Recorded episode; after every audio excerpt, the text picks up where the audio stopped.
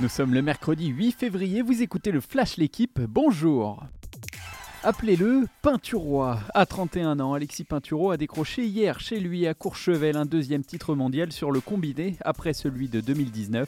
En tête du Super G après une superbe manche, le Savoyard a sorti un slalom suffisamment solide pour devancer Marco Schwartz de 10 centièmes. Un sacre mondial en forme de surprise pour Pintu qui n'avait plus connu la victoire depuis mars 2021. Une médaille qui en appelle peut-être d'autres dans ces mondiaux, pourquoi pas dès jeudi sur le Super G. Un classique avec beaucoup d'enjeux, Marseille reçoit Paris ce soir en huitième de finale de la Coupe de France.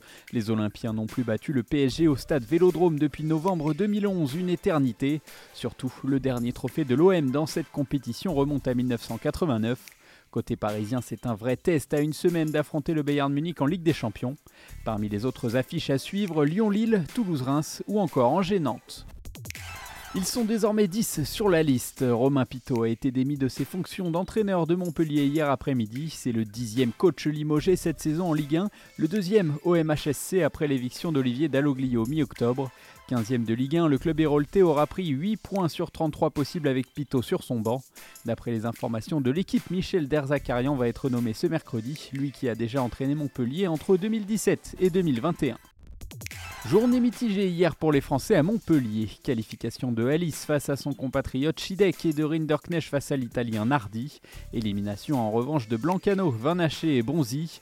Trois tricolores sont à l'affiche ce mercredi. Humbert défie Davidovic Fokina, puis Barrère affrontera Bublik. Deux matchs à suivre en direct sur l'équipe live. Le jeune Arthur Fils conclura la journée face à Bautista Agut. Merci d'avoir écouté le Flash l'équipe. Bonne journée